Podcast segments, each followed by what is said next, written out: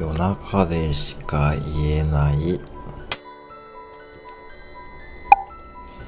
マクド。あるある。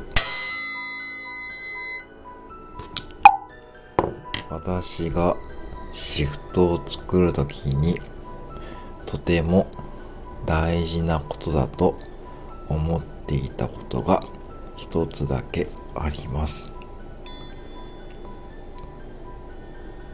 なるべく男子クルーが好きな女子クルーと一緒に働けるようにシフトを作ることです。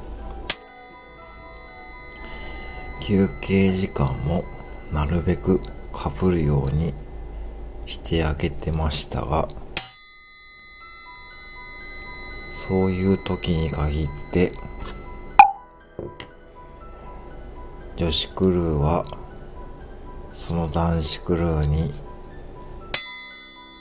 あまりというかほとんど興味がありません。